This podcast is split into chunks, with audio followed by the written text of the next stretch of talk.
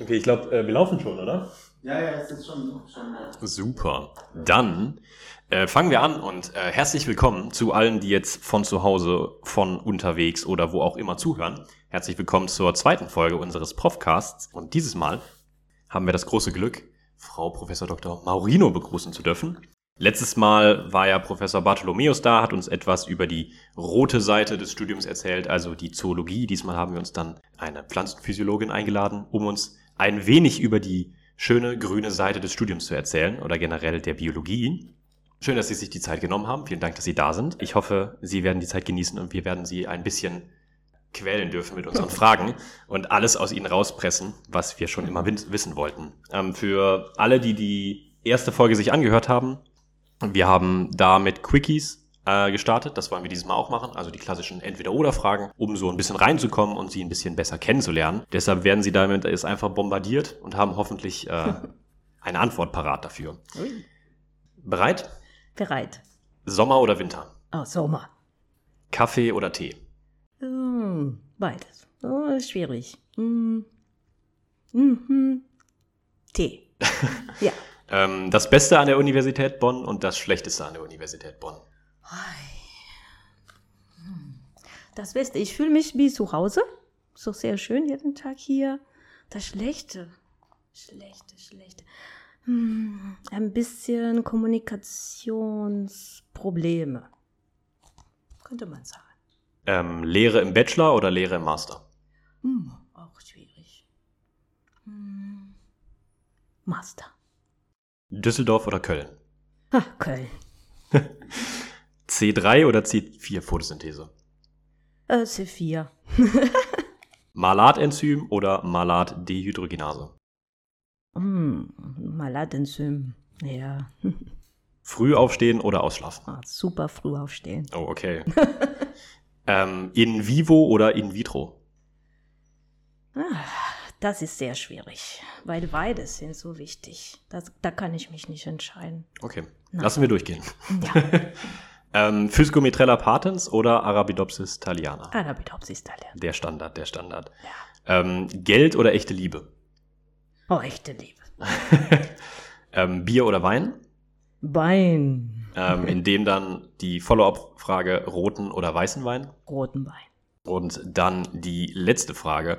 Äh, mit wem außerhalb Ihres Instituts würden Sie gerne mal einen, in dem Fall Wein trinken gehen? Also aus der Fachgruppe vielleicht, Professor aus einem anderen Institut?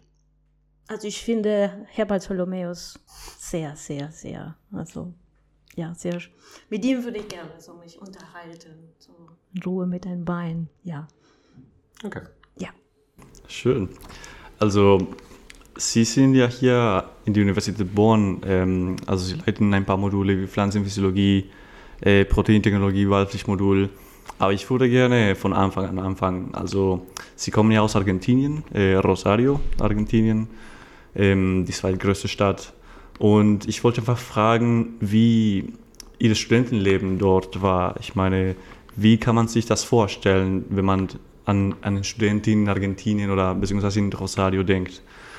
Wie war Ihre Studentenzeit? Schon meine Studentenzeit ist schon lange her, muss ich schon sagen. Äh, ich weiß nicht, ob dies, es hat sich geändert, wahrscheinlich schon. Ne? Es sind viele Jahre, die ich auch nicht da bin in, in, in, in meinem Heim, Heimatland. Ähm, ja, ich denke, ein großer Unterschied von was ich hier sehe ist, äh, da wohnen wir bei den Eltern, ne? Also so solche diese diese ähm, Studentenleben ist, ich glaube, deswegen vielleicht anders, weil man kommt zurück nach Hause. Ne? Und bei mir war so, ich musste auf eine bestimmte Uhrzeit irgendwann abends zu Hause sein. Auch wenn ich studiert habe in dem Studium, ne? weil zu Hause war die Mama und die Großeltern und die haben gesagt, hier wird geschlossen. Ne? Ja. Und besondere Uhrzeit. Deswegen, also Studentenleben, also ich habe sehr viel, ich war sehr lange in der Uni immer, so sehr viel und äh, aber so sehr viel ausgegangen bin ich auch nicht mit Kommilitonen. So selbstverständlich hatte ich Gruppen von Kommilitonen, mit denen wir jetzt zusammen waren und schon Partys gemacht haben und, oder am Wochenende zusammen waren. Gut, zu Hause ist zu Hause, wenn die Eltern sagen, hier an der Uhrzeit ist Schluss, dann muss man natürlich wieder an der Uhrzeit zu Hause sein. Und das kann man natürlich verstehen. Also fand ich auch ein bisschen beeindruckend, dass man hier so unabhängig ist. Ja, das habe ich schon mal die Erfahrung gemacht während meiner Doktorarbeit, war ich schon mal in Deutschland an der Universität. Ähm, und äh, ich war sehr jung, noch mal in der ersten Jahren der Doktorarbeit. Und da habe ich schnell Freunde gemacht und meistens waren Diplomstudenten und ja, und ich war auch mal eingeladen zu Partys und so. Und dann habe ich schon den Unterschied gesehen. Also das war ja. sehr, sehr schön hier, ja. Alles, ja, ist ganz anders. So, das ist, äh, ja, außerhalb ne, von was ist das Studium und an der Uni zu sein, da hat man schon diese große äh, Treffen und ja, es ist für mich war anders, das zu sehen, ja. Auf jeden Fall. Ähm, haben Sie dann eine besondere Erfahrung oder so im Gedächtnis, was Sie mhm. Ihnen also von Ihrer Studentenzeit so beeindruckt hat und ja, Sie noch so präsent haben? Ja, äh, ich glaube, da, da, der, was groß passiert ist, ist direkt in der ersten Semester, das gab jetzt einen Streik, einen Streik in Argentinien, also für die Hochschullehrer und alle lehrende Personen ne, in, der, in der Universität. Und das waren zwei Monate von vier. Und das heißt, äh, das fängt in der Mitte des Semesters und so endet das Semester.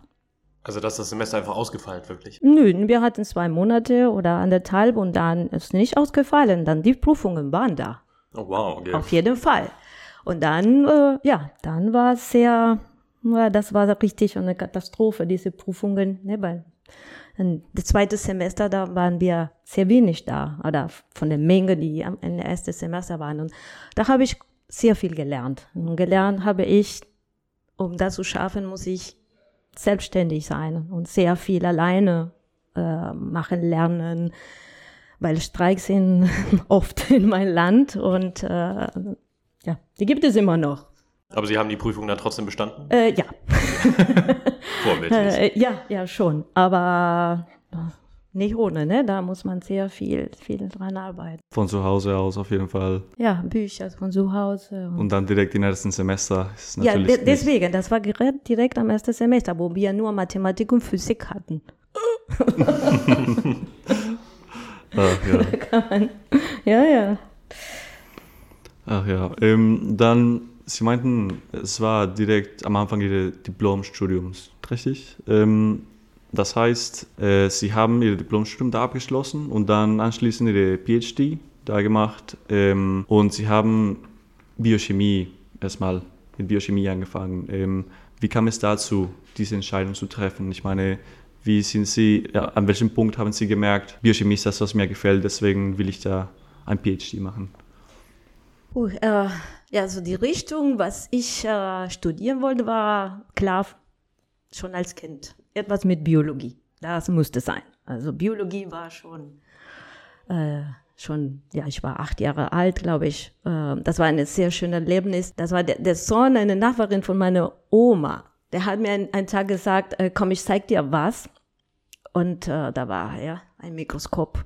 Und das war für mich, boah, das alles diese, die zählende Mikrokosmos, alles. Das war, das war für mich der Anfang Wie alt waren Sie dann? alles. Acht Jahre alt. mit acht schon, okay. Ja. Ja, ja, das war so, so ein Wow. Da kann man das sehen. Wie kann das sein? Und dann immer, immer diese, so, aber immer das Kleine, was man nicht sehen kann. Das, das war meine große Interesse damals. Haben Sie zufälligerweise direkt Pflanzen mikroskopiert äh, an, die, an, den Zeit? Ich kann mich Und erinnern an Sa Tomatensaft. Tomatensaft okay. haben wir mikroskopiert. Der, ja, auf jeden Fall. Und, was, äh, was sieht man denn, wenn man Tomatensaft mikroskopiert? Also ich kann mir da jetzt gerade gar nichts drunter vorstellen. Was, was, was kann man erwarten? Also so ich rote, mich auch rote Flüssigkeit gesehen, aber ja, so ja, ja. kleine kleine Teil, aber ich kann nicht, mir nicht äh, jetzt erinnern genau, was ich gesehen habe, weil es war faszinierend einfach und ja, und dann so Wasser, ne, Wasser einfach von die lange steht da und dann kann man auch mal ab und zu so ähm, kleine Tierchen sehen. Ja, das war, das war toll. Ja. Das war toll.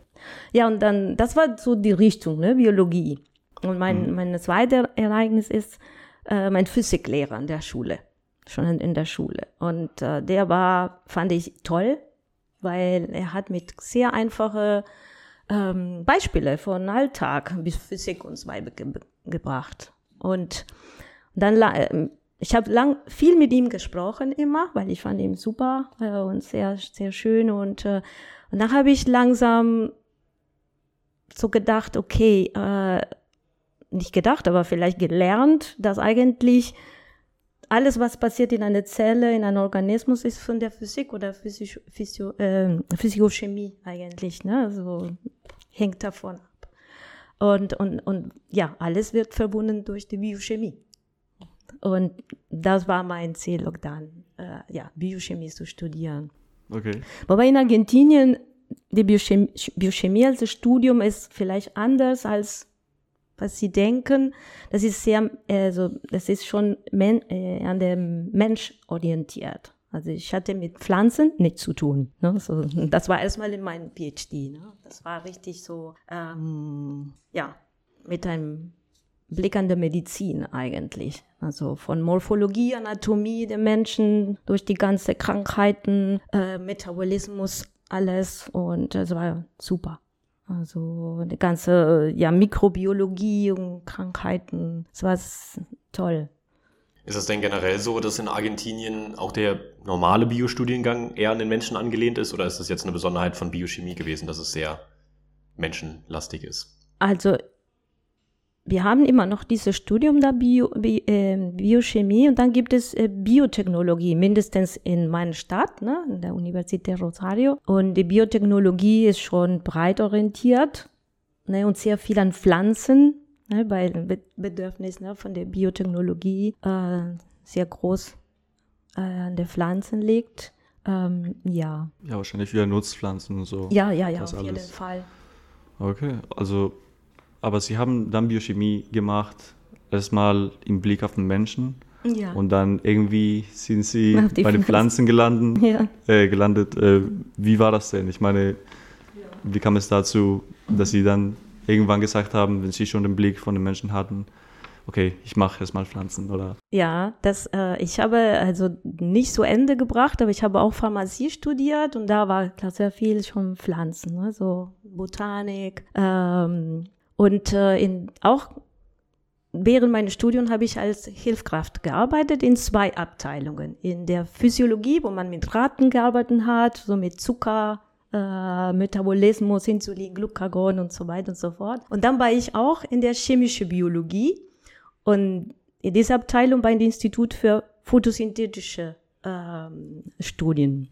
Und da habe ich angefangen, schon als Studentin mit, mit den ADP-Malatenzymen zu arbeiten, ne? zu helfen, so aufzureinigen, direkt vom Blätter von Mais und so. Ja, und dann am Ende meines Studiums war, okay, ich mache eine Doktorarbeit und wo?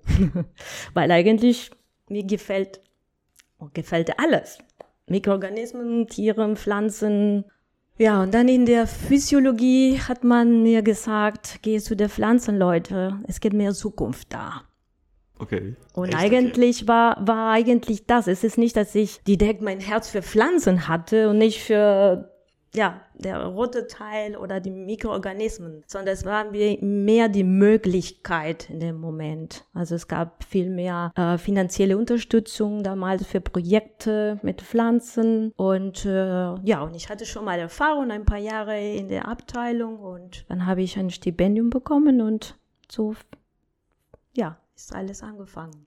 Okay, das heißt, ähm, es war ein Hinweis, was Sie dann ja. in die Pflanzenbiochemie geleitet hat. Ja, ja, ja.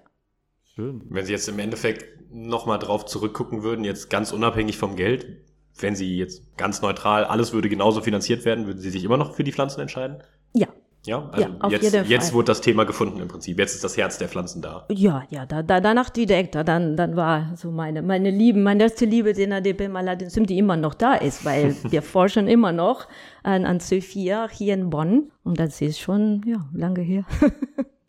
Sehr Aber. Sie waren auf jeden Fall, also von Anfang an sozusagen, als Sie mit der PhD angefangen haben, dabei bei dem Enzym und ja, so das ja. alles zu charakterisieren und genau wie die Pionieren von. Irgendwie schon, so. Enzym gearbeitet, oder? Genau so, ja. Beeindruckend. Ja, und dann, das heißt, ähm, nach dem PhD, Sie haben den Stipendium bekommen für den PhD und dann haben Sie das abgeschlossen und dann kam es in Richtung Deutschland. Ich meine, wie kam es dazu, dass Sie dann hier in diese Richtung geguckt haben? Ja, das war so, dass mein, mein äh, Doktorvater in, in, in Rosario hatte eine, eine Volkswagen-Stiftung Kooperation mit einem äh, Professor der Physik in Osnabrück, Richard Wagner, und mit Ingo Flüge hier in Köln, Pfla äh, für, also Professor für Pflanzenphysiologie. Und äh, ich bin während meiner Doktorarbeit zweimal 95 und 97 nach Osnabrück bekommen im Rahmen dieser Kooperation und zusammenzuarbeiten. Und das erste Mal war so, dass äh, schon auf dem Weg von Frankfurt nach Osnabrück, Osnabrück in den Zug war. Ich habe mich verliebt in, in Deutschland, dieser Blick ne, in den Rheinen lang. Das war schon wow. Äh, ja, und dann habe ich super viele Freunde gemacht, also alle von der Universität. Also besonders die technische Assistentinnen waren in meinem Alter und die Deck haben mich so genommen und äh, ja, das war super schön. Und das zweite Mal war mir schon klar, hier will ich kommen. Also ich, ich mag, ich mag Deutsche, ich mag die Deutsche. Die, die, ne, die, und, äh, und dann habe ich mit Richard Wagner gesprochen und die Möglichkeit mit Ingo Fluge zu sprechen, weil eigentlich hat mir selbstverständlich nicht Physik, sondern die Pflanzenmolekularphysiologie interessiert und besonders die Arbeiten von Ingo Fluge. Äh, er arbeitete mit, äh, arbeitete mit äh, Transporte, also Transporters über Membranen, Chloroplastmembranen besonders. Und äh, ja, zwei Wochen später war ich bei ihm hier in Köln, also hier in der Nähe in Köln. Mhm. Und äh, er hat mir alles gezeigt und wir haben gesprochen über die Möglichkeit, mit einem Stipendium vielleicht von der Alexander von Humboldt zu, zu kommen. Ja, dann ganz glücklich bin ich nach Hause gefahren, zurückgefahren und ich habe mich beworben bei der Alexander von Humboldt und es hat geklappt. Oha. Und halb, halb Jahre später war ich wieder in Deutschland und also ja, Juli 98 und hier bin ich noch. Ne? Ja, also ich meine, so, so ist das. Sie haben Sie sich von Anfang an sehr wohl gefühlt ja, und dann ja. hier dann einfach geblieben. Sehr, ja. sehr schön auf jeden Fall. Ja, ich, ich sage immer, ich bin so eine Deutsche in der Körper von einer Latina. Irgendwie, äh, ja, das ist, ja, die Gesell das ist meine Gesellschaft. Ah, ja. Was war denn so, wenn Sie sich so zurückerinnern? Also wir haben ja gerade schon den Rhein genannt, das war so eins der ersten Sachen, die Ihnen aufgefallen ist, aber danach so, also Thema Kulturschock, was Ihnen, was ist Ihnen so als erstes aufgefallen, wo Sie gedacht haben, wow, okay, deshalb will ich nach Deutschland kommen oder das ist mhm. jetzt was, was mich reizt? Die Freiheit. Die Freiheit? Ja. Ich, ich, ich höre immer, ja, was in, in Latinamerika, oh, aber das sind alle so ne, offen und frei. Nein, wir sind überhaupt nicht offen. wir sind in einer Kiste drin.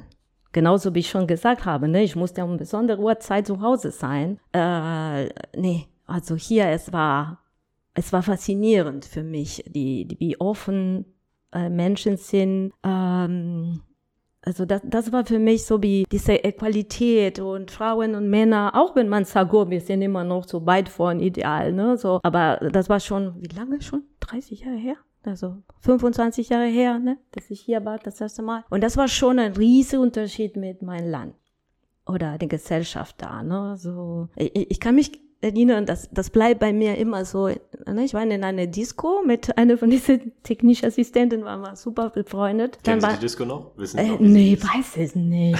Und das war in Osnabrück. Nein, weiß ich nicht. Sie, sie hat mich gefahren da. Ich weiß nicht, wo ich war da. Na, und dann, dann sehe ich äh, Menschen in aller Alter von ganz jung bis ganz, also was ich dachte, im Moment vielleicht mal älter, ne? also vielleicht bin ich jetzt, keine Ahnung, ähm, äh, ein paar äh, Junge mit Rollstuhl und, und ich war fasziniert. Ich dachte, boah, nee, das ist, das ist unglaublich, das ist unglaublich.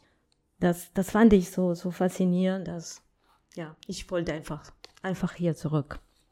Ja, das ist wahr. Ich meine, man kann sich irgendwie selbst seine Atmosphäre aussuchen, dann ist man ja. komplett überlassen. Also man kann das selber rausfinden. Gibt es denn eine Sache, wenn Sie jetzt, also Sie haben jetzt ganz viele Lobeshymnen auf Deutschland gesprochen, gibt es denn was, wenn Sie dann mit Argentinien vergleichen würden, wo Sie sagen würden, so, da muss Deutschland eigentlich noch dran arbeiten, das vermisse ich dann doch schon sehr aus der Heimat, so natürlich unabhängig von Familie und sowas. Ja. Also gibt es da so eine, sowas, was Ihnen jetzt spontan einfällt? Ah, vielleicht diese, wobei ich hatte sehr, sehr schnell Freunde gemacht, aber ich war, denke ich, an der, Zeit vielleicht jünger, viel jünger und dann ist es viel einfacher. Ich glaube, dann ist später ist viel schwieriger. Also vielleicht die Kommunikation und so. Ich denke hier, ich, ich hatte damals oder später die Erfahrung gemacht, ich muss zu den Leuten gehen. Ne? Also es ist diese, ne?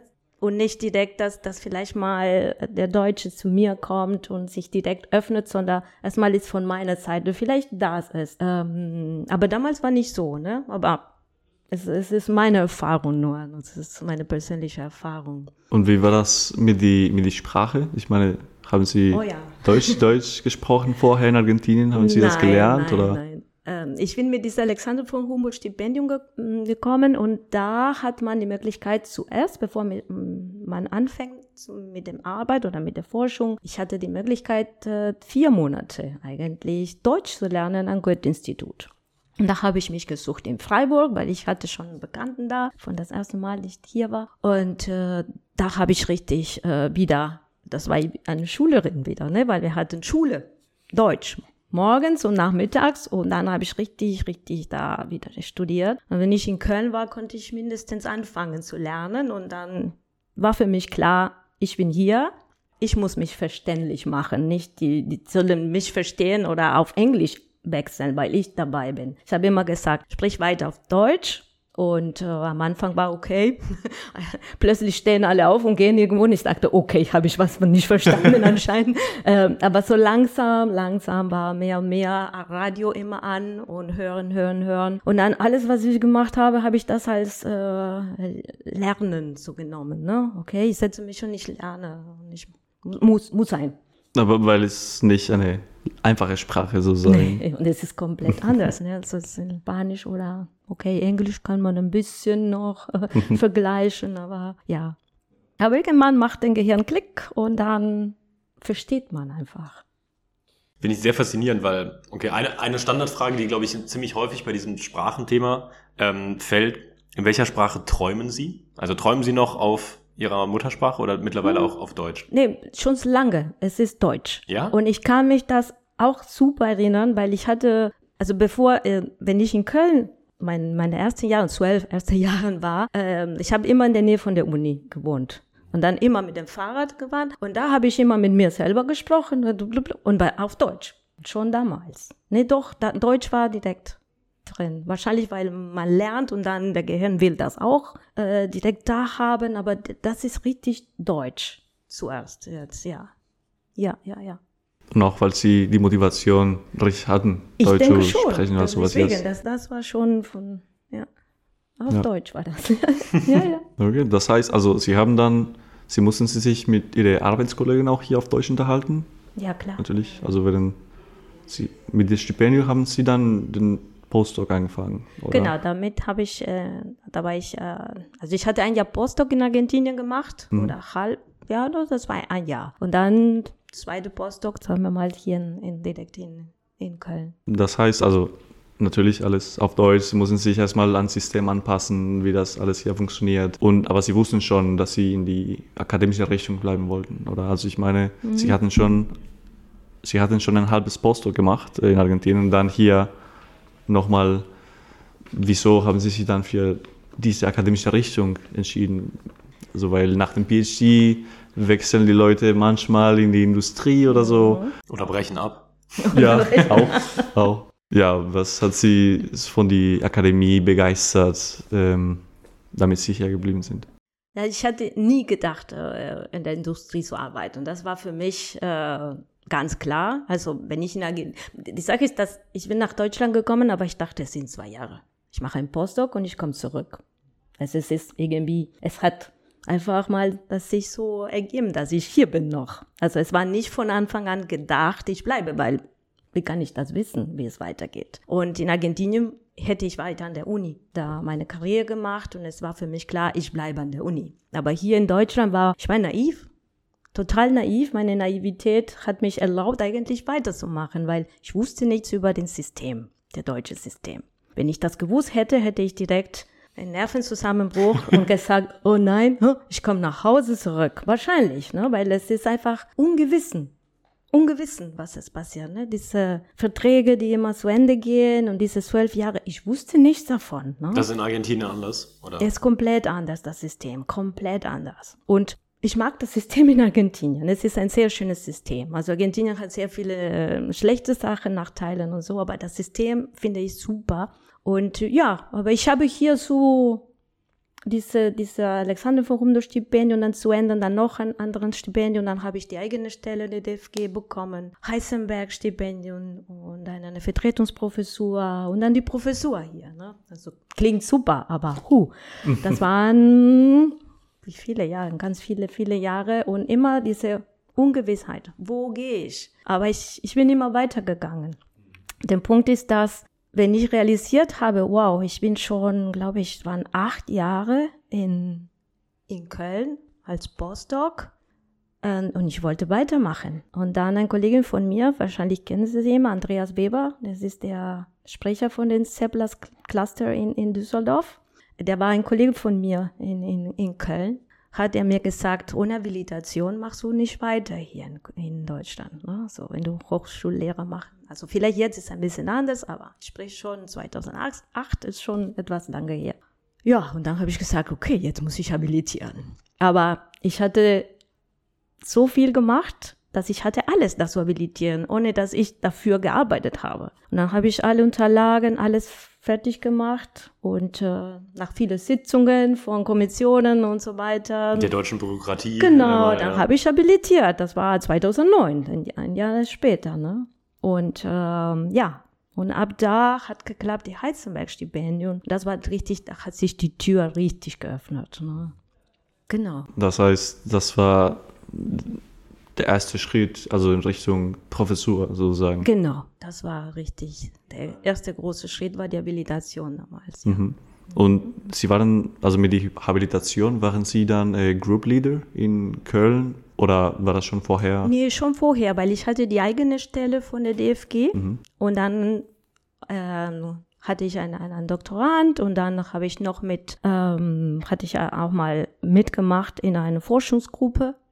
Äh, und dann hatte ich noch einen Doktorand mehr von der Forschungsgruppe und äh, dann hatte ich schon eine, eine, schön, eine schöne Gruppe. Dann mein, mein damaliger Chef äh, hat mir auch noch einen Doktorand mir gegeben zu betreuen und dann, dann war eine schöne Gruppe da und äh, ja, das heißt, meine Nachwuchsgruppe, würde ich sagen, 2006, 2007 ist entstanden, so langsam. Ne? Ah, okay. Und dann hatten Sie halt die Habilitation dann als Professorin in Köln gearbeitet? Genau, dann angefangen? konnte ich äh, schon oder habe ich übernommen einige äh, Vorlesungen von, von Ingo Fluge als irgendwie so Probe auch und äh, auch auf Deutsch, weil Das war bestimmt auch sehr schwierig am Anfang, oder? ja, die Habilitation auch. Ach, wirklich? Ja, stimmt. Jetzt kann man irgendwie, glaube ich, bellen oder es gibt äh, mehr Möglichkeiten. Aber damals wurde mir gesagt, wir haben das immer so gemacht. Hm. Ne? Diese immer, wir haben das immer so gemacht, hört man so oft. Und dann, äh, ja, ich musste Deutsch lernen, weil das war so eine offene Vortrag Hm. äh, gleichzeitig mit Mathematiker und Physiker. Das heißt, da war richtig voll der, der Hörsaal und dann waren ne, alles auf Deutsch. Von Naturwissenschaftler von allen Bereichen sozusagen. Ja, genau. Und äh, da habe ich mehr Zeit investiert und mir alles zu schreiben und zu äh, Deutsch zu lernen, als eigentlich, was war dieser Vortrag. Ne? Es war ähm, nicht der Inhalt mein Problem, sondern das Deutsch. Aber das, das finde ich jetzt, ne? jetzt, als ich das sehe, als die große Möglichkeit, richtig Deutsch zu lernen und, und, und, und, und den Angst, Deutsch zu sprechen, da, das zu lassen. Also, und ich nehme das immer so. Also wenn, wenn etwas kommt, dann, okay, was kann ich gut davon? Was kriege ich davon als, als gute Sache? Und ich sage, oh, jetzt auf Deutsch noch. Und sondern, okay, jetzt weiter. Vor allem, das stelle ich mir besonders schwierig vor, weil bei so einem Verfahren ist es ja nicht nur, okay, ich halte meinen Vortrag und bin dann fertig. Da geht es dann ja auch darum, Fragen zu beantworten Ja, ja, und genau. Interaktion und alles mögliche. Das ist dann ja wesentlich mehr als nur, okay, ich lerne jetzt den Vortrag auf Deutsch auswendig, ähm, sondern man muss da auch drauf eingehen. Also da Ja, äh, ja. meinen größten Respekt. Also ich würde das, glaube ich, nicht auf einer anderen Sprache außer Englisch hinbekommen. So selbst da wird es dann schon knapp. Aber was haben Sie denn genau, also ihr, über was haben Sie Ihre Doktorarbeit zum Beispiel geschrieben? Die, die haben Sie ja noch in Argentinien geschrieben, wenn ich das richtig verstanden habe. Ja, ja. Was war da so das Thema? Mein Thema waren die verschiedenen Isoformen von NADP-Malatenzymen. Sie, äh, vielleicht mal ganz kurz, also die äh, wesentlich äh, die Interesse in NADP-Malatenzymen ist, weil diese vier Pflanzen, die haben diese besondere Metabolismus für die, die CO2-Fixierung, äh, nutzen diese Enzym und CO2 für die Rubisco, ne? Freizusetzen, für die wichtigste Enzym auf dieser Erde, um CO2 zu, zu aufnehmen und Zucker zu machen. Also dieses CO2 wird in diese C4-Pflanzen von Maladenzym freigesetzt. Direkt, wo Rubisco ist, sodass Rubisco saturiert ist und die Pflanzen haben keinen Verlust oder wenig, weniger Verlust an Energie und auch CO2 und, und Ammonium. Und damals, ne, in der Zeit von meinem Doktorarbeit gab es noch keine Sequenzen, man kannte noch keine Genomen. Und dann die Frage war, gut, aber dieses Enzym ist, wo ist das Enzym entstanden in der Evolution? War schon die, den Gedanke, es sollten andere Isoformen geben, die überall zu finden sind in den Pflanzen, die vielleicht andere Eigenschaften haben. Und dann mein, mein Doktorarbeit war, dieses Enzym zu finden in Mais. Ne? Und dann habe ich mit ethylierte Pflanzen gearbeitet, also in dunkel gewachsene Maispflanzen, die in gelb. Ne? Und von da habe ich die Proteine direkt isoliert. Also nicht in vitro, sondern in vivo. Also ich habe von den kiloweise Gewebe wochenlang, eine Woche lang über Säulen, verschiedene so Chromatographien und Säulen und so, habe ich das, am Ende das Protein gehabt. Ne? Und dann habe ich die verglichen in der Kinetik, Struktur und so fängt das an, ne? so mit diesem Projekt die ich noch weitermache ne, hier, ne, so schon mit anderen Anblicke, andere, aber es war eigentlich die, ja, äh, Charakterisierung von Isoformen von diesen Enzymen in, in Mais. Wir haben gerade schon angesprochen, dass das damals noch eine ganz andere Art von Forschen war, einfach weil die Technik noch nicht so weit genau. ist. Gibt es so einen Meilenstein, vielleicht auch in der Technik oder wo Sie sagen, wo so ein Gerät erfunden wurde, wo Sie dann gesagt haben, endlich, endlich können wir es sequenzieren, endlich können wir es vernünftig abbilden. Ja, das sind Was wäre da so der ja, Zeitpunkt? Es sind verschiedene, verschiedene so interessante Änderungen. Weil am Anfang mein, mein Doktorarbeit äh, haben wir diese, diese Säulen waren einfach so Glassäulen. Groß. Es gab so ein, eine, der war ein Meter groß, ne, weil es war so molekular. Wir haben über Molekulargewicht, also getrennt und dann brauchte man eine riesige Säule und alles wurde gemacht also mit der Gravitation, ne? so das war langsam, mühsam, deswegen hat lange gedauert diese Prozesse und dann äh, schon am Ende meiner Doktorarbeit hatten wir ein FPLC gekauft und dann alle mit Pumpen und es war so wow, die Beschleunigung war unglaublich, also es war,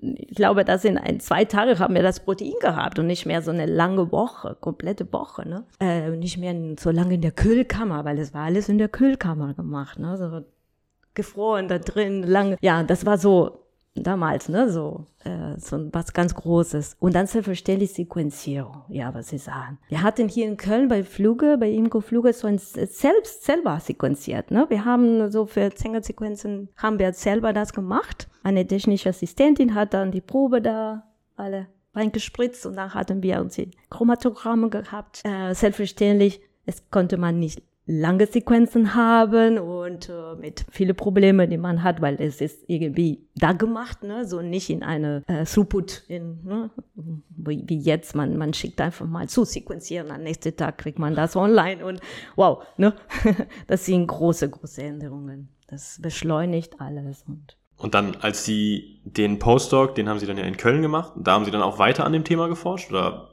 wie hat sich das da entwickelt? Ja, das ist sehr interessant und ich glaube, ich muss sagen, vielleicht danke das habe ich doch weitergemacht und vielleicht meine Professur doch danach gekriegt hier oder Karriere in Deutschland gemacht, weil eigentlich mein Thema war nicht das.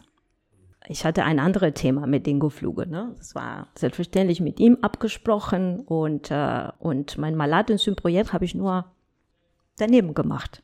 Ach, wirklich? Also nur ja. so aus reiner Selbstinteresse auf, einfach, oder was? Ich wollte das weitermachen und er hat gesagt, machen Sie das. Da kann ich nur Danke sagen, also große Dank. Ne? Also der hat mir richtig Freiheit gegeben. Ich habe weiter mit äh, meiner mein Labor in Argentinien weitergearbeitet, arbeite ich noch weiter und haben ja tolle Kooperationen, immer noch. Und gerade hier sind wir vier Argentinien, meine Abteilung gerade, weil von meiner Stadt zwei, eine ist gerade für drei Monate gekommen, so eine Studentin, meine Doktor, PhD-Studentin. Also ich bin super eng noch verbunden mit dem Labor. Und ja, ich habe gesagt, wir machen weiter und äh, ja, und deswegen, ich hatte zwei große Projekte am Laufen. Und deswegen habe ich mein eigenes Projekt, was war Malatensum und das hat mir dann erlaubt diese Habilitation, weil ich hatte mein eigenes Projekt, mein, ne, wo man steht in dem Paper alleine, nicht mit dem Doktor, äh, ne, Vater und nicht mit dem Chef und solche Sachen, ne, so diese, diese zwei Wege zu gehen. Das ja. war, das war toll. Und ich bin so dankbar wegen dieser Freiheit. Vor allem nicht, gegeben nicht, dass der Professor gesagt hat, machen Sie das und dann sie hat Ihnen die Möglichkeit gegeben oder er hat Ihnen die Möglichkeit gegeben, daran weiterzuarbeiten. Und letztendlich hat es sich gelohnt. Also heutzutage ja. ist das halt Ihre Thema. Also Sie, Sie können dann. Ja, ja, ist eine, eine meines Ja, ja, klar, klar, natürlich. Da, dazu auch, da, dazu auch so, kommen wir später. Es ist auch mal äh, viele Wege und äh, ja. Ja, ich, ich denke immer, man soll nicht nie ein Thema haben, ein Thema haben. Das sage ich immer so meine Studenten auch und gebe ich auch die Möglichkeit, so in ein Thema, das ist der, das Thema, ne, wichtige Thema war immer ein Nebenthema oder mit einem anderen Mitarbeiter, die was anderes macht, auch mitzumachen, andere Techniken. Wir wissen immer, in der Biologie kann immer etwas nicht funktionieren im Labor. Man steckt fest, manchmal jahrelang und dann der Passismus von der Doktorarbeit Ne, dann hat man ein zweites Thema oder eine, ne, eine zweite Chance, dann weiterzugehen. Und ja, aber sehr faszinierend, dass es so ein Thema ist, was Sie dann schon so lange begleitet und Sie dann im Prinzip ja auch gesehen haben, wie sich das durch die Wissenschaft und durch die ganzen technischen Möglichkeiten verändert. Also sehr faszinierend. Aber dann haben Sie die Habilitation in Köln gemacht und danach, wenn wir richtig recherchiert haben, sind Sie dann nach Düsseldorf gegangen. Also dann kam der erste Ruf als Professorin nach Düsseldorf, oder? Nein, nein. Äh, was war, das war, ich habe, äh, ja, dann kommt diese zwölf Jahre ne, Regel, dass man nicht an der Uni weiter bleiben kann. Ähm, und genau rechtzeitig ähm, hatte ich ein Heisenberg-Stipendium bekommen. Ne, ich habe mich schon selbstverständlich beworben. Äh, und das ist von der DFG. Das sind äh, insgesamt sollten fünf Jahre sein, also erstmal drei und dann noch zwei Jahre Verlängerung. Bei mir wurden am Ende äh, acht Jahre, weil äh, ja, dann war ich schwanger, ne, hatte ich meine meine, meine Mama-Zeit, äh, aber äh, sagen wir mal Mama-Zeit nicht genommen, sondern weitergearbeitet und wie verrückt, weil sonst schafft man das nicht, ne? Äh, ja, ja, das kann ich sagen. Und äh, zwar so, dass mit diesem Heisenberg-Stipendium man hat die Freiheit zu wählen, wo man der Nachs äh, äh, Nachwuchsgruppe dann etablieren möchte. Und ich wollte auf jeden Fall in, in Düsseldorf. Und äh, das hat geklappt. Und äh, da war ich ne, so als äh, Nachwuchsgruppenleiter ähm, schon mit einer sehr schönen Arbeitsgruppe. Ähm, und dann habe ich äh, nach drei oder vier Jahren, die ich der Heizenberg-Stipendium hatte, hatte ich die Vertretungsprofessur in Köln angenommen, weil mein ehemaliger Chef Ingo Flüger ist in der Rente gegangen. Und dann habe ich direkt diese zwei Jahre genommen, aber gleichzeitig meine Arbeitsgruppe war in Düsseldorf. Das habe ich, ich habe gependelt die ganze Zeit Köln-Düsseldorf. Dann ist meine Tochter geworden und weiter so. Ja, und dann habe ich äh, zu Ende diese Vertretungsprofessur und dann gab, war ich noch ein letztes Jahr in Düsseldorf mit diesem Stipendium. Und schon während die Vertretungsprofessur habe ich mich angefangen zu bewerben für eine ja, Professur, eine Stelle, ne? so eine permanente Stelle. Das war, glaube ich, zu Ende 2016 habe ich angefangen, mich zu bewerben. Ne? Ich glaube, die Vertretungsprofessur hat mir schon mehr Mut gegeben und habe gesagt, jetzt, jetzt ist der Zeit, jetzt ist richtig, jetzt ist auch das, die Kleine da, jetzt ist mein Kind da und dann kann man endlich mal äh, sich für eine, eine feste Stelle sich anfangen zu bewerben. Und das, ja, da habe ich gemacht und 2019 bin ich nach Bonn gekommen. Warum haben Sie sich denn für Düsseldorf entschieden? Also Sie haben gerade gesagt, dass, dass es relativ klar mhm. war mit dem Stipendium. Okay, es wird Düsseldorf. Ja. Liegt das daran, dass Sie da schon vielleicht wissenschaftliche Verbindungen hatten oder einfach, weil die Stadt so schön ist? Oder? Nee, die Stadt hatte ich nicht mitbekommen, weil ich, äh, ich, ich wohne in Köln seit 98, immer Köln. Also ich wohne da, da ist eigentlich ähm, meine ganze ähm, Freundschaften sind da, ne, so nach so vielen Jahren. Und äh, nee, den, nicht wegen der Stadt, es ist richtig wegen äh, Kooperationen und schon ja, selber, ne, so, ich habe schon gesagt, also sehr äh, große Verbindung mit Arbeit von, mit Andreas Weber, Besthoff damals. Also ich bin in der Institut eigentlich von Entwicklungsmolekularbiologie äh, gegangen mit Peter Besthoff. Deswegen.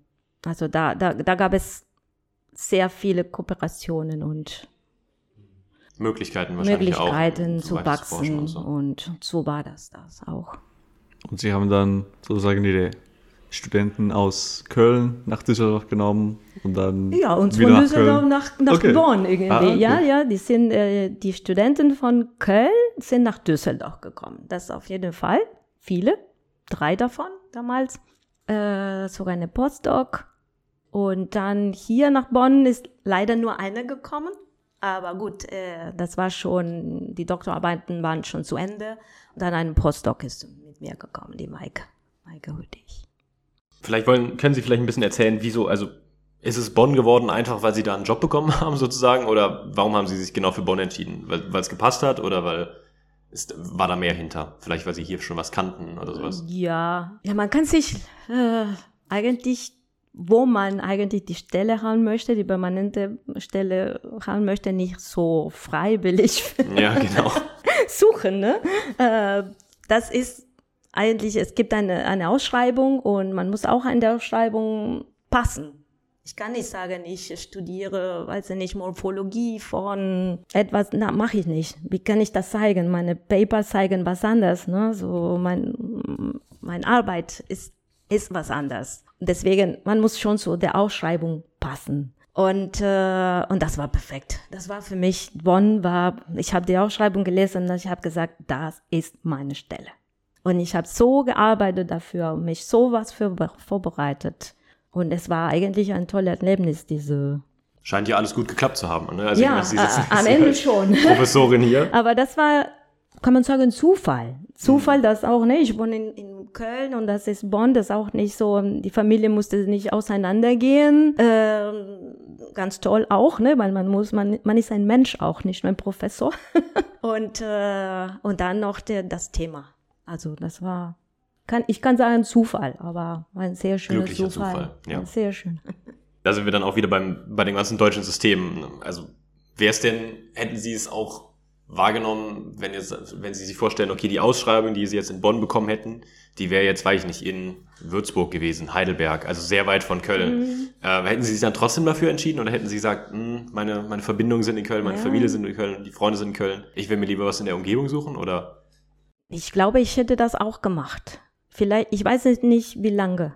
Hm. Und, und dann weitergesucht, vielleicht mal eine nächste Professur woanders. Wahrscheinlich schon. Aber ich kann mir nicht vorstellen, wie das äh, sein könnte, ne? Weil ich hatte, ne, so ein, ich habe ein kleines Kind und damals war noch kleiner, so war praktisch ein Baby. Mein Mann ist auch Professor, hat eine feste Stelle und dann, ne, wie, wie, wie macht man das? Ne? Äh, es hätte auch geklappt. Ich denke schon, dass wir hätten was gemacht. Ne? Ist jemand auch Professor in der Biologie oder? Äh, er ist in, in so, also so eine Grenze Biologie und also Computational Cell Biology, kann man sagen, in Düsseldorf. Genau. Haben wir aber uns nicht in Düsseldorf kennengelernt. ähm, genau. Und er auch, aber er arbeitet auch mit, mit Pflanzenmodelle und äh, ja.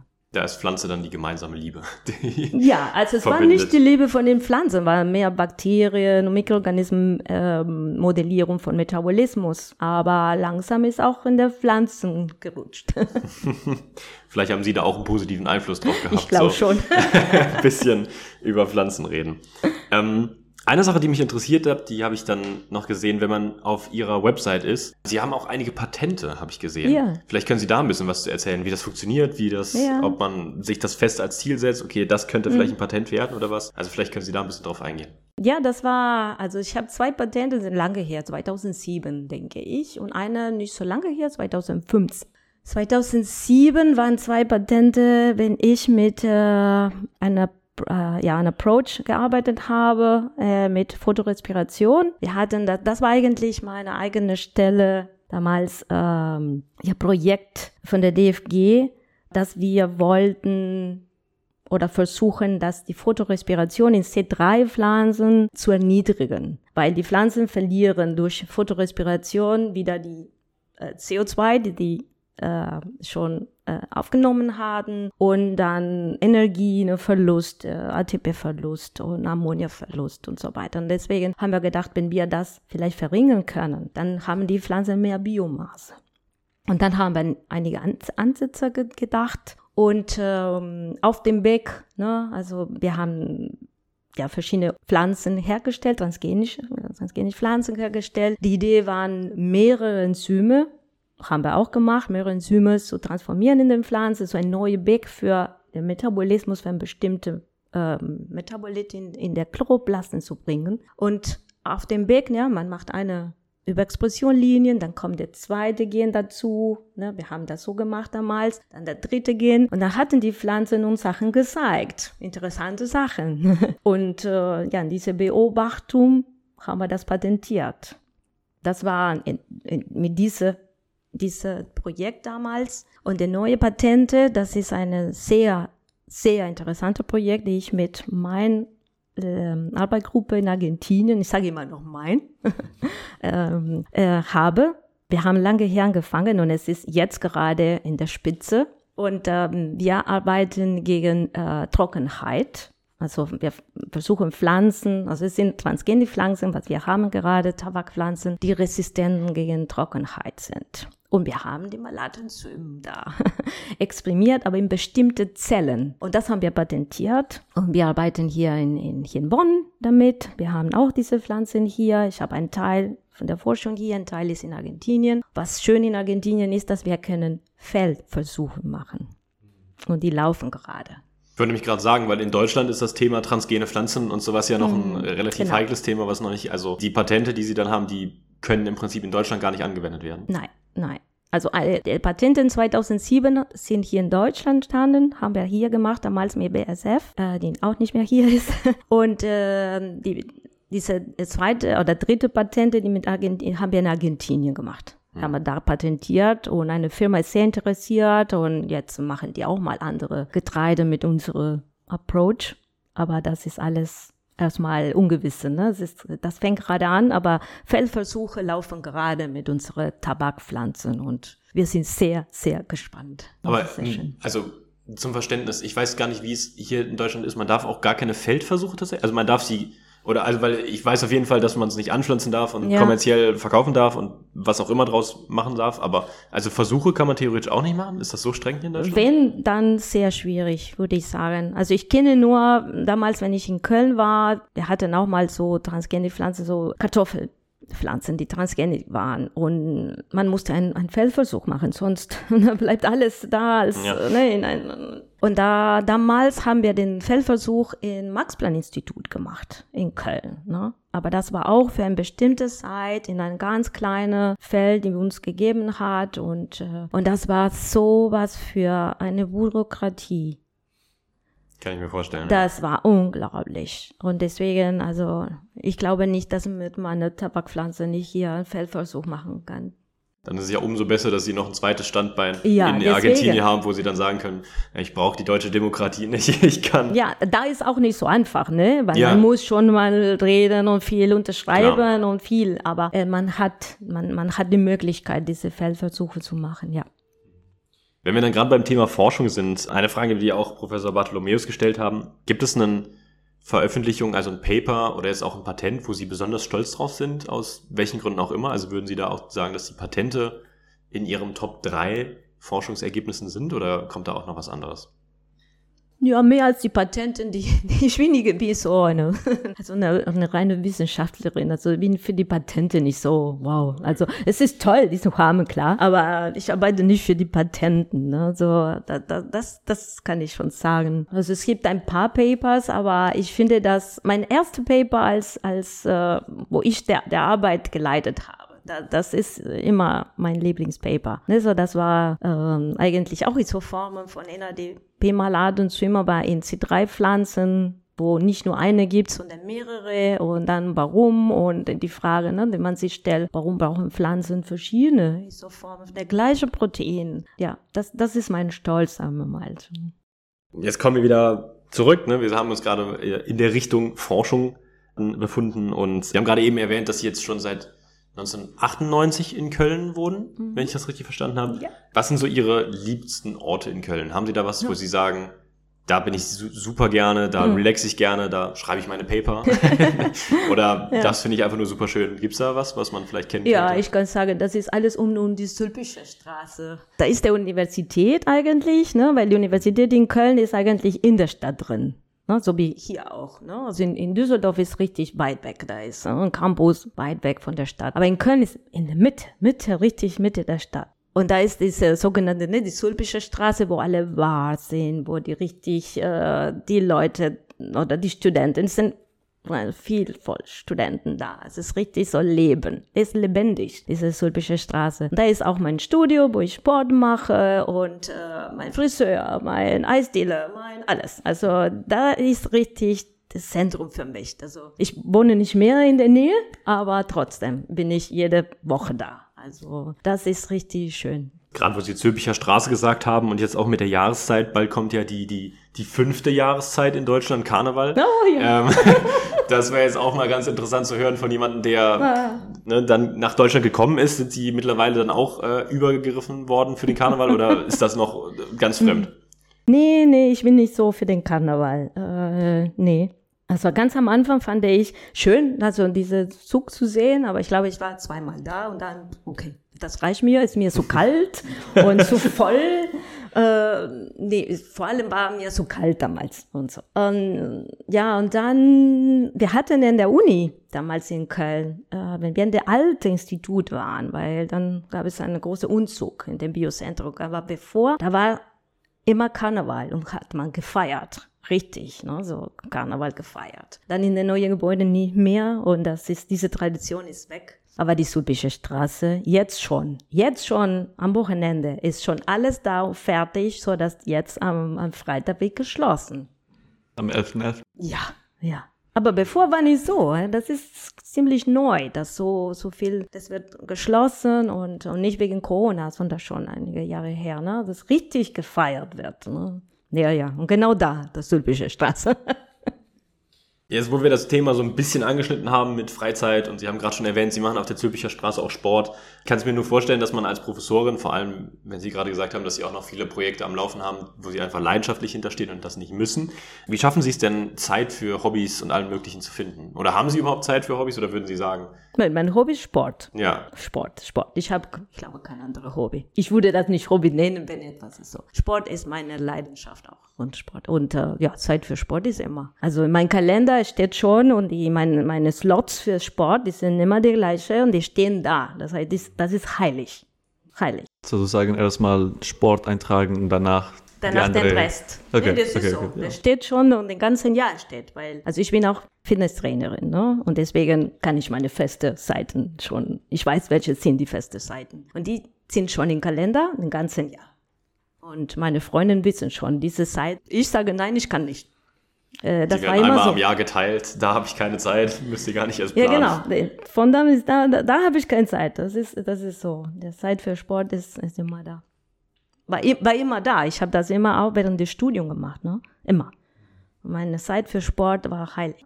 Und äh, ist diese Liebe in- an Sport in irgendwas anderes geworden? Also Sie sind, Sie haben kurz erwähnt, Sie sind Ja, ja.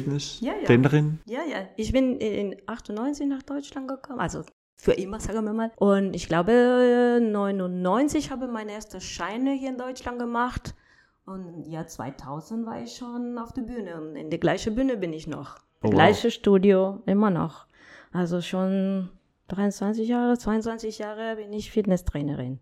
Ist es Ihnen schon mal Immer. vorgekommen, dass dann ein Student von Ihnen oder ein Ja. Kollege von Ihnen dann reingekommen ist, den Sie dann trainieren? Ja, ja, ja, da in, in Köln, weil in der Sulpische Straße ist, da ist das Studio und Mhm. dann 300 Meter ist der Biozentrum und der Uni, ne? Und ja, selbstverständlich gibt- gab es, jetzt kenne ich den, die, die Studenten nicht mehr, aber damals, ja, ab und zu waren schon Studenten, Hilfskräfte, Masterstudenten, die da waren, waren auch in dem Studio, war sehr schön. Okay, und was genau machen Sie da? Also Sie, haben Sie eine bestimmte Richtung von Fitness? Weil es ist ein sehr breites Spektrum. Ja, klar, es ist viel. Also ich, ich habe angefangen mit äh, Aerobic, Okay. ich immer gemacht und selbstverständlich, ich Latino Aerobic.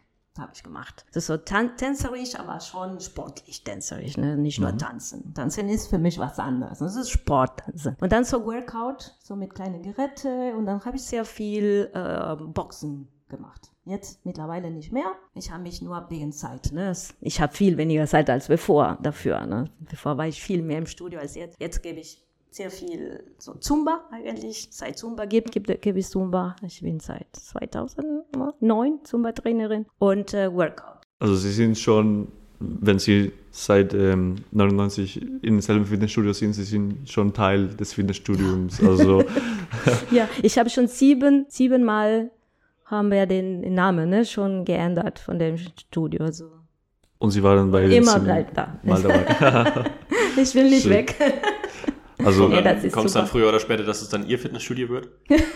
nein, nein, nein, es, es ist Maurino Fitness. Genau, nee, aber es ist schön so, finde ich, weil das ist für mich nur ein, also als ein Ausgleich. Es ist in diesem Moment, wenn ich da bin, da bin ich was anderes, also da ne, in eine andere Welt. die Professorin bleibt vor die Tür und Genau, jetzt bleib kommt für sie. die Tür und da bin ich einfach, das sind alle meine Freunde, weil wir sind eine richtige Freundschaftsgruppe da, ne? Und da ist, das ist was anderes, ne? So die Musik, ne? So Latino-Musik und äh, einfach mal Signale geben und dann sehen, dass 30 Menschen, wenn ich so mache, dann alle drehen sie sich und äh, ne, da- dass, dass man das zusammen macht, das ist, äh, das ist sehr schön. Das ist, ja, und das ist dieses Gleichgewicht. Oder wenn ich gestresst bin, nach einer Stunde, ah, wie schön, da fängt alles wieder von vorne an. Da kommt man wieder unter, ne? Es ist, ist ein wichtiger Teil von dieser Life and Work Balance. Also ja, ohne Sport würde ich, ne, das geht nicht. Das Ja. ist mein und Geist und das heißt, würden Sie das jetzt Vollzeit machen, falls Sie keine Professorin wären? Ja, das Ja. war das war schon äh, auch gedacht. Also, Okay. wenn, das nicht klappen würde, dann würde ich eigentlich weiter mit mit äh, mit in dem Fitnessbereich machen und vielleicht was Sie gesagt haben, nicht mein mein eigenes Studio, aber vielleicht mehr mich beteiligt in dem Studio, wo ich bin, in andere Richtungen auch da drin. Vielleicht mal in, in der Administration oder ein bisschen mehr. Oha. Also, ja, weil sonst, äh, ja. Ja, okay. Ich meine, Sie haben kurz erwähnt, dass Sie ab und zu Kollegen und Kolleginnen von Ihnen äh, beim Fitnessstudio getroffen haben. Und eine Sache, die mir interessieren würde, was vielleicht die Studenten nicht so mitbekommen, ist diese Beziehung zwischen die Profs. Also, weil für uns ist das ein bisschen unbekannt sozusagen. Also, wie ist das denn? Sagen Sie ab und zu, lass mal für ein Weinchen oder ein Bierchen gehen? Oder hat jeder für sich so sein eigenes Leben oder ihr eigenes Leben? Ja, es ist äh, schwierig, vielleicht jetzt für mich hier zu, genau zu sagen, weil ich habe angefangen im Oktober 2019 hier in Bonn und kurz danach war Corona.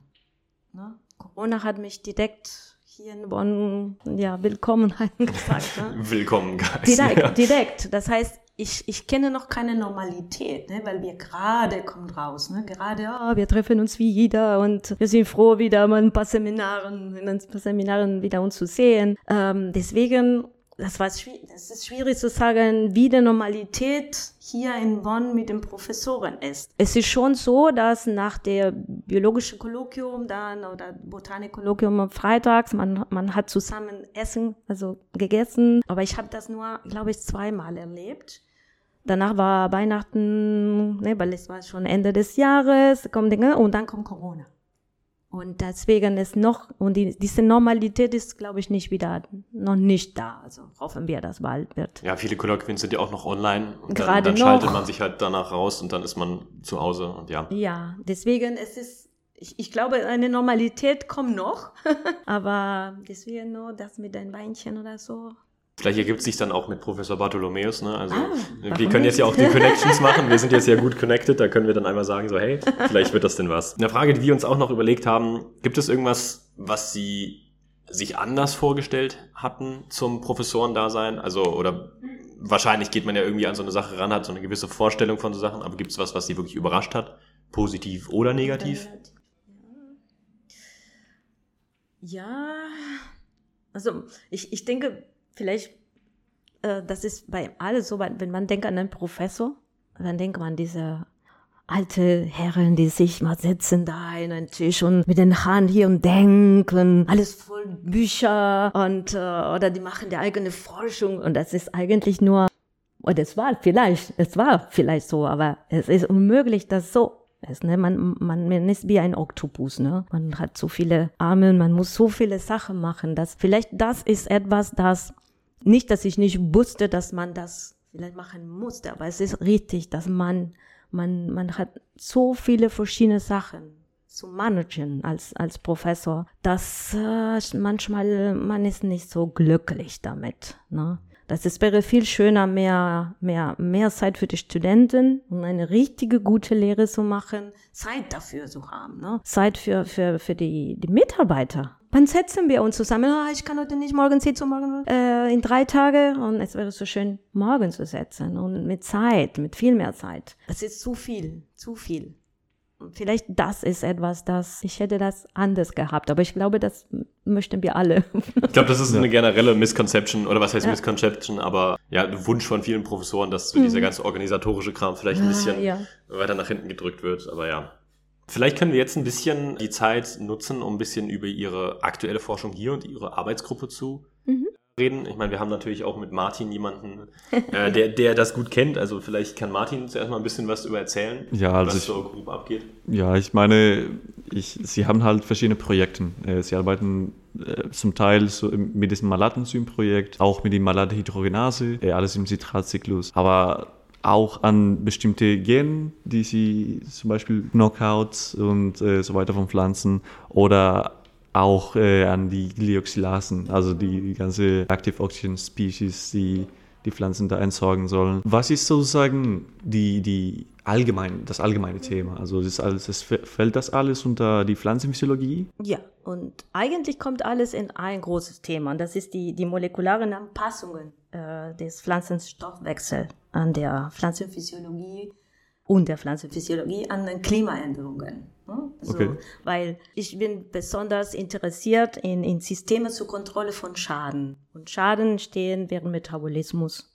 Ne? So, so Metaboliten werden so, so gesagt beschädigt durch Reaktionen, die spontan ziehen oder die durch Enzyme ne, auch, die vielleicht ein anderes Metabolit nehmen oder eine zweite Funktion haben, wie Rubisco, ne, Oxygenase und Carboxylase. Und dann entsteht ein toxisches Produkt und dann haben die Pflanzen die Photorespiration evolviert und, und dann durch diese Photorespiration evolviert dann, dann der C4 Metabolismus, ne? Und dann ich bin in, in das ist das heißt C4 Metabolismus ist eine Anpassung einer während der Evolution und, äh, und dann die Glyoxylasen. Warum die Glyoxylasen? Durch Metabolismus entstehen auch reaktive Species. Sie kennen reaktive Oxygen Species wie Wasserstoffperoxid, aber es gibt andere reaktive Species wie reaktive Carbonyl Species. Sie kennen vielleicht Glyoxal, Methylglyoxal. Das sind sehr, sehr toxische Substanzen, die reagieren mit Makromolekülen. Und, ähm, und dann die Pflanzen haben auch evolviert bestimmte Prozesse und das zu entgiften.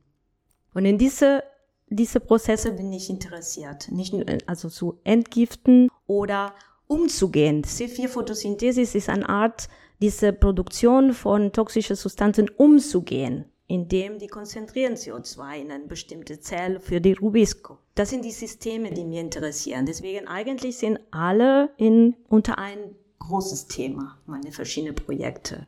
Also alles sozusagen bezogen auf die Evolution von den von die Pflanzen und die Anpassung genau. an die Klimaänderung und um eine mehr effiziente zum Beispiel Photosynthese zu machen, äh, Cephia-Photosynthese oder um diese Reactive Oxygen Species oder die reaktive Stoffe zu vermeiden. Sehr interessant. Ich meine, vor ein paar Jahren gab es einen Nobelpreis ne, für, für die Evolution von, von Enzymen. Also, ja, genau. Ja, ja, ja. ja danke. Also ist etwas, was mich, als ich der Bachelorarbeit gemacht habe, sehr interessiert hat. Ja, was sehr interessant halt noch da raus. ist, dass Doktorand von mir hat einen Postdoc bei ihr gemacht. Okay. Und das war so eine kleine Verbindung da. Bei Francis Arnold? Ja, oder? Ah? Francis Arnold. Ja, okay. genau. Interessant. Genau, Martin Enquist hat äh, bei mir promoviert, also mit mir promoviert und dann äh, hat er mit ihr einen Postdoc gemacht und er ist Professor in Schweden.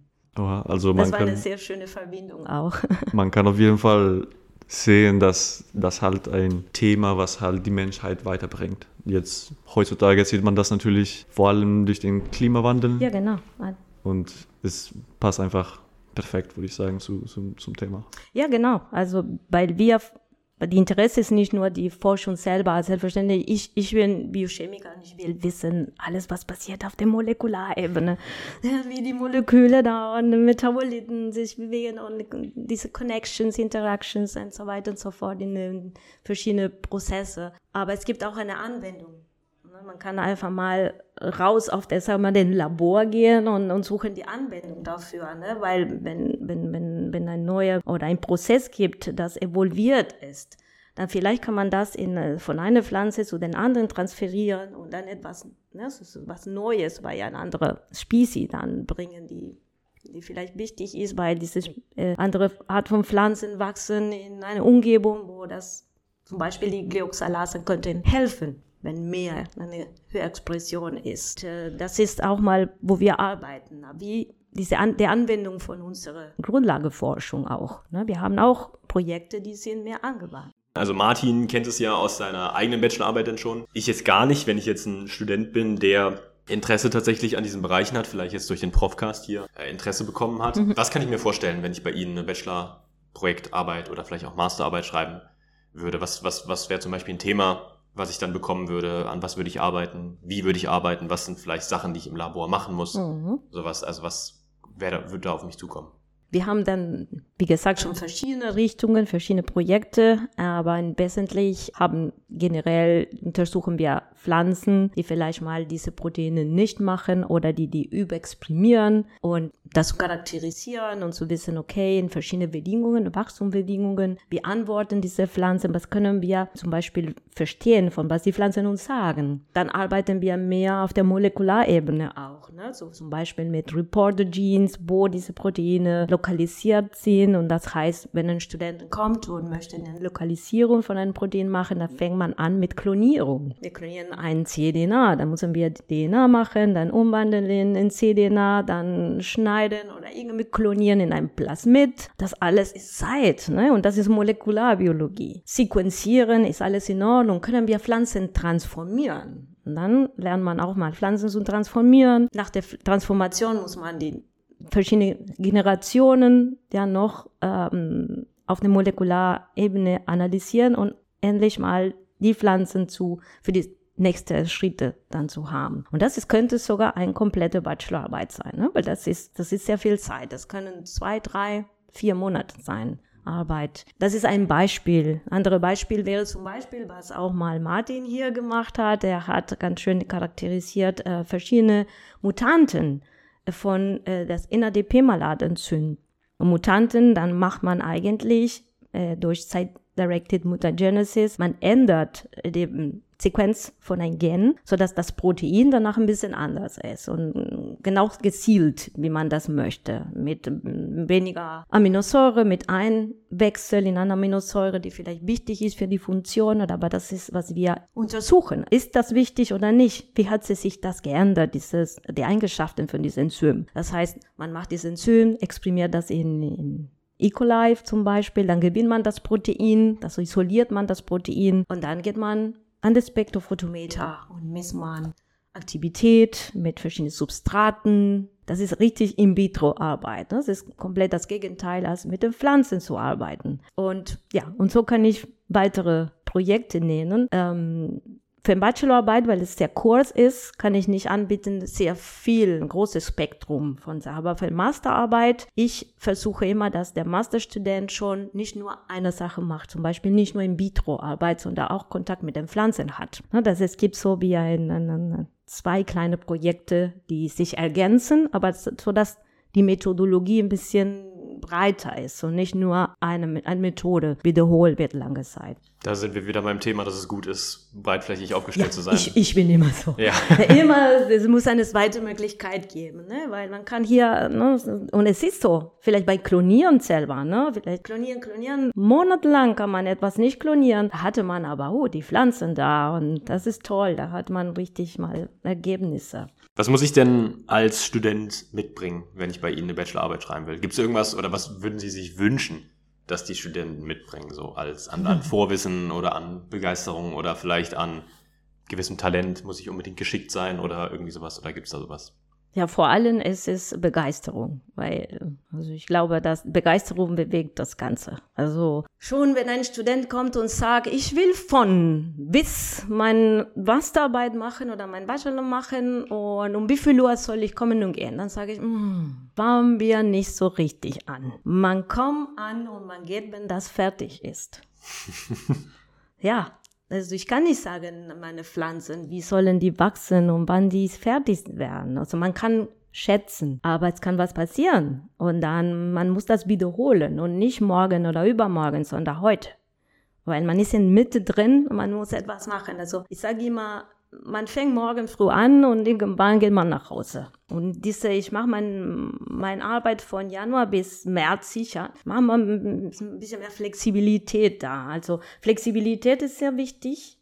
Ne? Und äh, wir sind nicht in der Industrie, du kommst nicht um neun und gehst so genau um 16 Uhr nach Hause. Es gibt ne? keine Stempelkarten, wo man. äh, es gibt Tage, es gibt weniger Arbeit, ne? Man Ja. muss äh, und dann macht man was anderes, ne? Weil es geht nicht nur um eine Masterarbeit, ein Forschungsprojekt zu machen. In einer Arbeitsgruppe, man hat auch andere Tätigkeiten. Ne? Wir arbeiten in einer Gruppe in der Uni. Und äh, ne, da gibt es äh, auch mal andere Sachen zu machen. Und diese Kooperation mit den anderen Mitgliedern der, der Arbeitsgruppe, es gibt Seminare in der Gruppe, ähm, ne, das ist ein, eigentlich ein Kombo.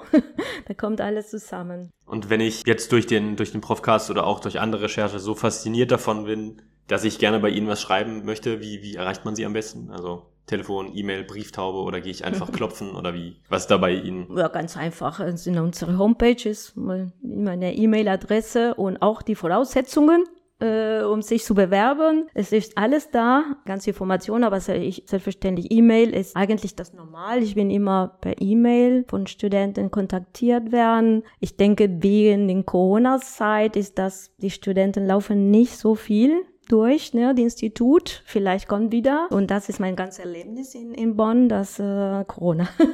Deswegen äh, meistens ist richtig E-Mail, den Kontakt und das freut mich sehr. Aber kurze Anmerkung, kurze Anmerkung wegen die Voraussetzungen. Ich meine, wenn man diese Interesse hat, weil bei mir war es ein bisschen knapp mit den Voraussetzungen.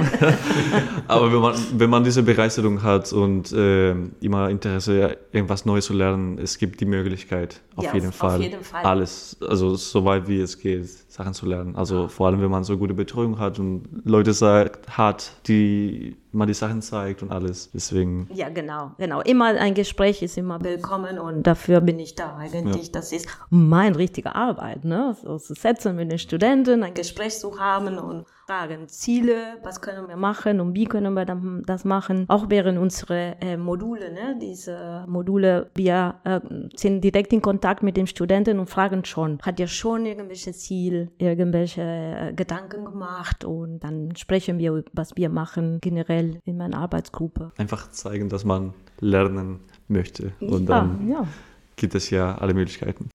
Sehr gut. Dann ähm, neigen wir uns langsam mit unserem Fragenkatalog zum Ende. Klassischerweise, also was heißt klassischerweise, das ist erst die zweite Folge. Aber wir haben das letzte Mal auch schon und dieses Mal auch wieder auch die Möglichkeit gegeben, dass alle Zuhörer, also Zuschauer, Fragen eingesendet bekommen. Einige davon wurden jetzt im Prinzip schon relativ schön im Verlauf geklärt. Eine Frage hätten wir dann da aber noch, die noch offen wäre. Und zwar, gibt es ein Buch, das Sie gelesen haben, das Sie extrem fasziniert hat, wo Sie gesagt haben, das würde ich jedem empfehlen, das muss man gelesen haben und so weiter und so fort. Ja, da bin ich sehr beschränkt, muss ich sagen. Ich lese, aber ich lese sehr viel äh, Literatur, die um meine Arbeit ist, weil wo ist der Zeit dafür? Ich habe nicht das Zeit dafür. Ich liebe nur, oder nicht nur, aber ich liebe eine äh, Schriftstellerin, aber es ist äh, äh, aus Lateinamerika, Isabella Allende. Ich habe alle Bücher von ihr und die Bücher von ihr lese ich mir in ein paar Tage.